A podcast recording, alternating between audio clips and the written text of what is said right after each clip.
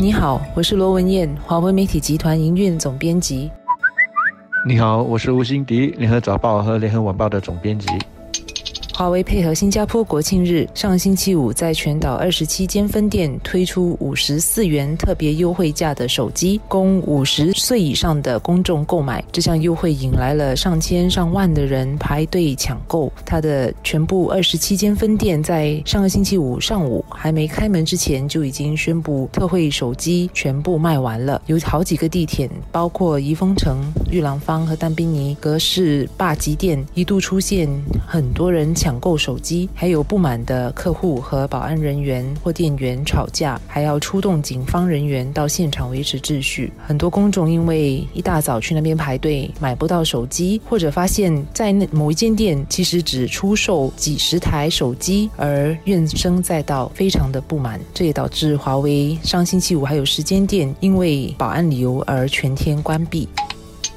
我们一般上比较少看到面向比较年长的消费者的优惠，所以这次华为特别优待五十岁以上的公众的这项促销活动，特别引起了人们的注意，尤其是我们的立国一代的国人呢。华为的这台手机的促销价五十四元，比它之前就原先的那个售价，我上网查了一查，就是一百八十元起，低了很多。所以有这样的优惠，自然会引起国人的注意。想要去买抢购的人不一定是要真正自己用的，有的可能就是买了就要套现。就像联合晚报所报道的，有人买到后就立即上网转售，叫价一百五十元赚九十六元。有的也可能是想要买给自己的孩子，或者是他们的孩子，请他们的父母带他们去买这台手机。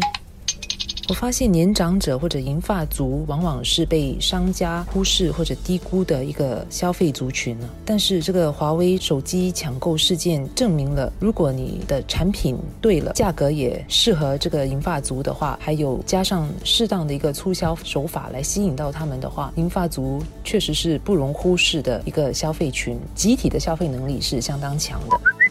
这一次华为的手机促销活动变成了一个公关的危机，我觉得有几个点我们可以来谈一谈。第一，正如文件之前所提到的，不要低估我们的年长者的消费能力。只要是有好的产品、好的价位，而且有正确和有效的宣传渠道，让年长者能够收到和看到有关的消息，他们的反应是可以那么的热烈的，丝毫不会比年轻人追星、追潮流、追时尚来的逊色。第二，不要低估我们的年长者对赶上资讯和数码。时代列车的这个意愿，不要假设他们没有兴趣，不要以为他们会排斥新科技、新的事物。不错，他们是需要帮助，但是他们也不想被时代抛在后头，所以千万不要抛下他们。他们需要的只是多一些耐心，多一些为他们设想。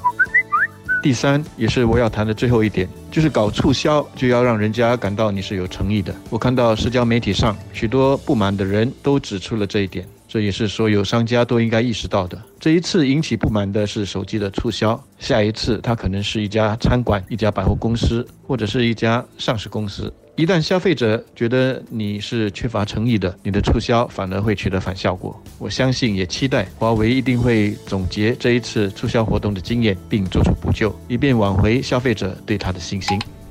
新加坡人的排队文化是出了名的，一旦知道有好的优惠或者是促销活动，会不惜花上几个小时的时间去排队。但是像今天一样出现有点失控的情况，算是比较少见的。华为相信是事先低估了人们对这个促销活动的反应，没有想到会有那么多人来疯狂抢购和排队。我们当然是事后孔明，或许下次华为在做这样的促销活动的时候，可以更好的做一些预防的工作，比方说。事先明确的讲明那间分店有几台手机，或者是只限一人买一台手机等等。另外，也就是在应对方面，看到有那么多人在分店前排队的话，是不是能够更快的做好沟通的工作，让他们能够比较平静的离开现场，而不是花上那么多的时间排队等候。